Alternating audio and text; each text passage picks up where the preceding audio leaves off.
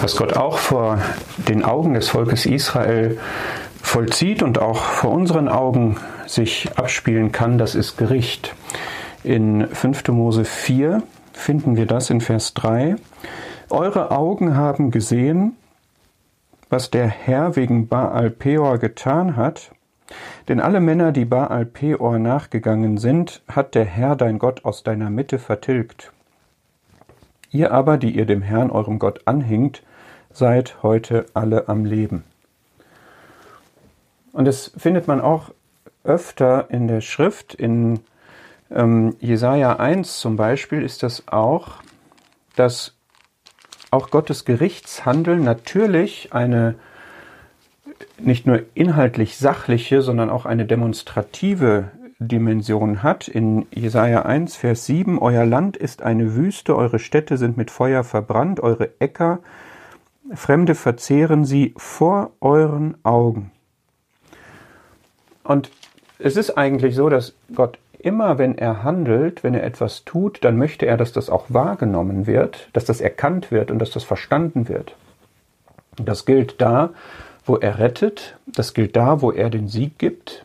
In beiden Fällen möchte er, dass es deutlich ist, dass das sein Werk ist und dass wir das auch zu Herzen nehmen und daraus auch unsere Schlüsse und unsere Stärkung und unseren Mut ziehen. Und genauso, wenn Gott im Gericht handelt, dann möchte er natürlich auch, dass das erkannt wird als seine Handschrift, als sein Wirken, als seine Gerechtigkeit, als seine Heiligkeit. Und auch das ist jetzt wichtig, weil bei der Landnahme die Begründung dafür, dass sie diese Völker vertreiben sollten, ja ist, dass die Götzendiener waren, nicht, dass Israel in diesem Sinne gerechter wäre, das erklärt er hier auch in diesen Kapiteln, sondern weil diese Völker dort gottlos waren und Gräueltaten getan haben. Das war die moralische Rechtfertigung dafür, dass Israel in dieses Land einziehen durfte. Und gleichzeitig musste den Israeliten aus ihrer Geschichte, hier eben mit dem Bezugspunkt ähm, 4. Mose 25, wo die Geschichte mit Baal Peor ist, dass ihnen klar war, das ist ernst mit Gott. Ja, Gott ist ein Gott und Gott ist ein eifernder Gott. Dem Begriff wollen wir hier mal nachgehen. In 4. Mose, Vers, äh, 5. Mose 4, Kapitel 4 meinte ich, Vers 24, der Herr, dein Gott, ist ein verzehrendes Feuer, ein eifernder Gott. In 5 Vers 9 steht das auch nochmal. Ich, der Herr, bin ein eifernder Gott, du sollst dich nicht vor diesen geschnitzten Bildern und so niederbeugen, denn ich, der Herr, bin ein eifernder Gott. Und auch nochmal finden wir das in Kapitel 6 in Vers 15. Ein eifernder Gott, ihr sollt nicht anderen Göttern nachgehen von den Göttern der Völker, die rings um euch her sind, denn ein eifernder Gott ist der Herr, dein Gott, in deiner Mitte. Eifernder Gott, was heißt das?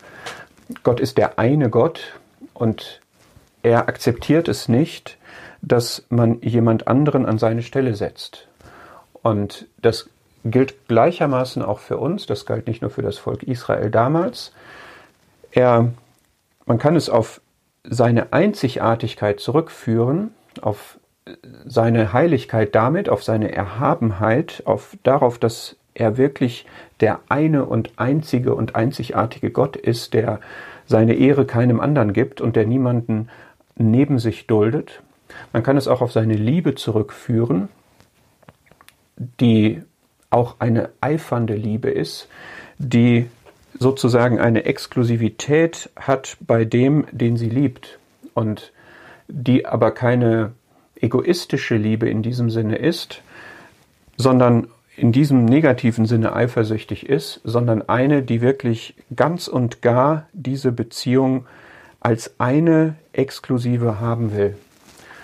Und da wir wissen, dass Gott immer gute Pläne hat und dass Gottes Ziel, was er hier auch mehrfach ausdrücklich sagt, ist, dass es einem wohl geht, da verstehen wir auch, wie gut es ist, dass Gott ein eifernder Gott ist, dass er wirklich dafür Sorge tragen will, dass er den alleinigen ersten Platz im Leben derer hat, die ihm gehören. Und in diesen Versen hier in 5. Mose 4 ab Vers 1, da finden wir einen, einen Dreischritt mit dem Ziel, Vers 1, damit ihr lebt und hineinkommt. Und dieses lebt, das haben wir gerade gelesen, hat jetzt hier erst einmal eine ganz buchstäbliche Bedeutung, denn die, die jetzt anderen Göttern nachgegangen waren, in diesem Fall dem Baal Peor, die sind tatsächlich gestorben. Und das ist auch für uns geistlich wahr. Jeder Mensch, der nicht sich zum wahren Gott bekehrt, der wird am Ende verloren gehen, der wird sterben, den ewigen Tod erleben. Und im zweiten Sinne sagt er aber auch, damit ihr lebt und in das Land hineinkommt, denn das war ihre Bestimmung. Und genauso ist es auch bei uns, auch wenn wir jetzt das neue Leben haben, wenn wir bekehrt sind, ist es auch für uns eine Frage unseres, unserer Lebensbestimmung, unseres Lebensinhalts, ob wir wirklich auf Gott vertrauen, ob wir wirklich auf Gott hören, weil wir dann unserer Bestimmung gemäß leben werden, oder ob wir jemand anderen an die Stelle setzen und damit am Leben vorbeileben, was Gott für uns bestimmt hat. Und in Vers 1 ist das Erste, was ansteht, höre. Und nun Israel, höre auf die Satzungen. Ja, dieses Kapitel ist nach dem Rückblick, den die ersten drei Kapitel geliefert haben, jetzt eine Blende in die Gegenwart, damals als Mose dieses, diese Reden hält. Und er sagt jetzt und jetzt, ja, nachdem wir uns diese ganzen ähm, Rückblicke äh, mal vor Augen geführt haben, und jetzt ist dreierlei dran. Erstens, hört. Zweitens in Vers 4, hängt eurem Gott an.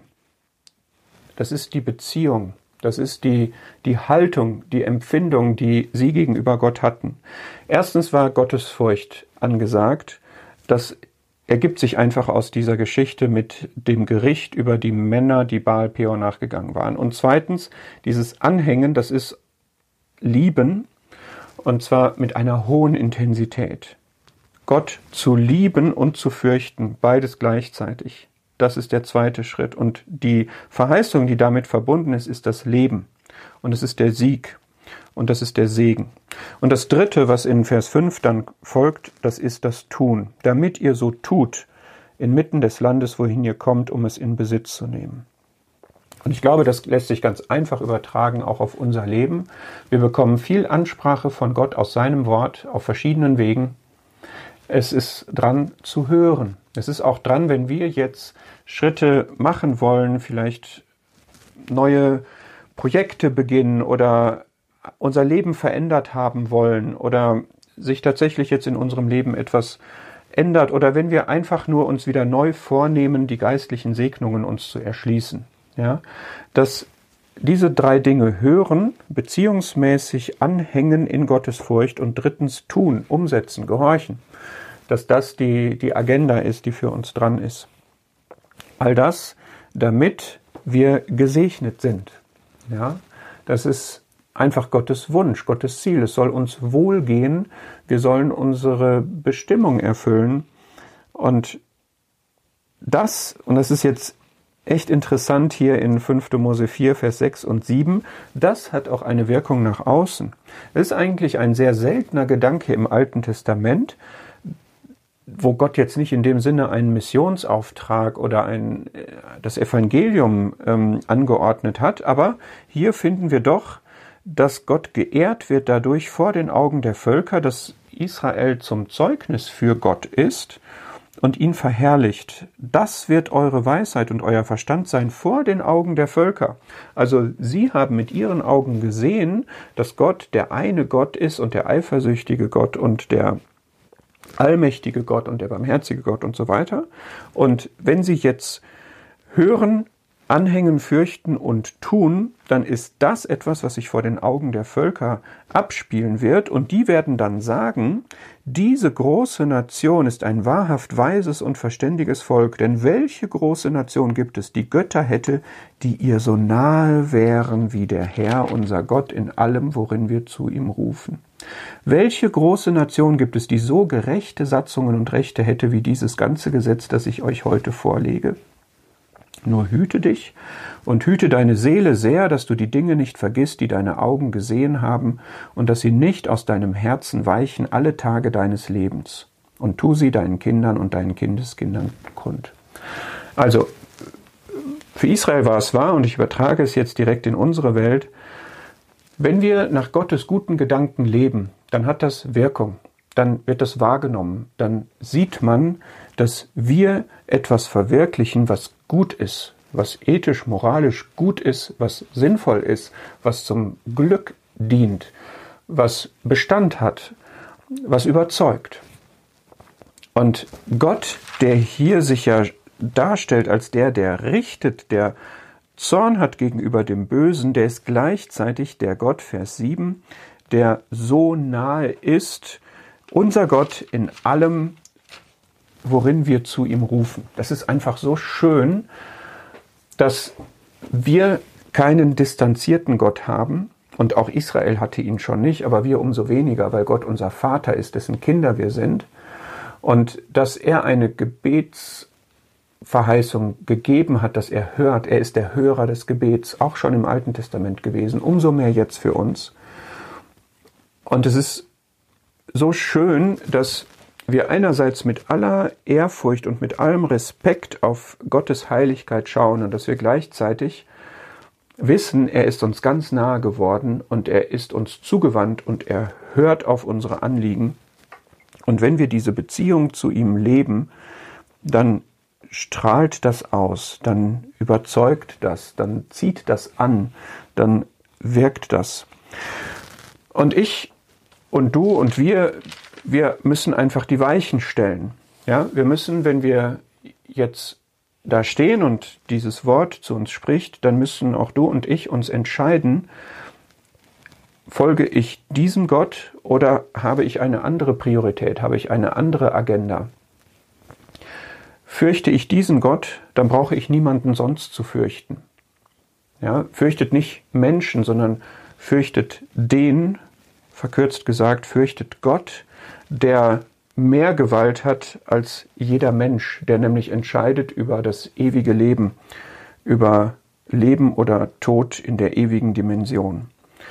Und Gott wirbt darum, Gott spricht uns an, Gott ist der, der uns nahe sein will, der unser Gott sein möchte und der zugänglich ist zu allen Anliegen, die wir haben, auch wenn wir jetzt vielleicht vor Weichenstellungen, vor Entscheidungen, vor Herausforderungen stehen.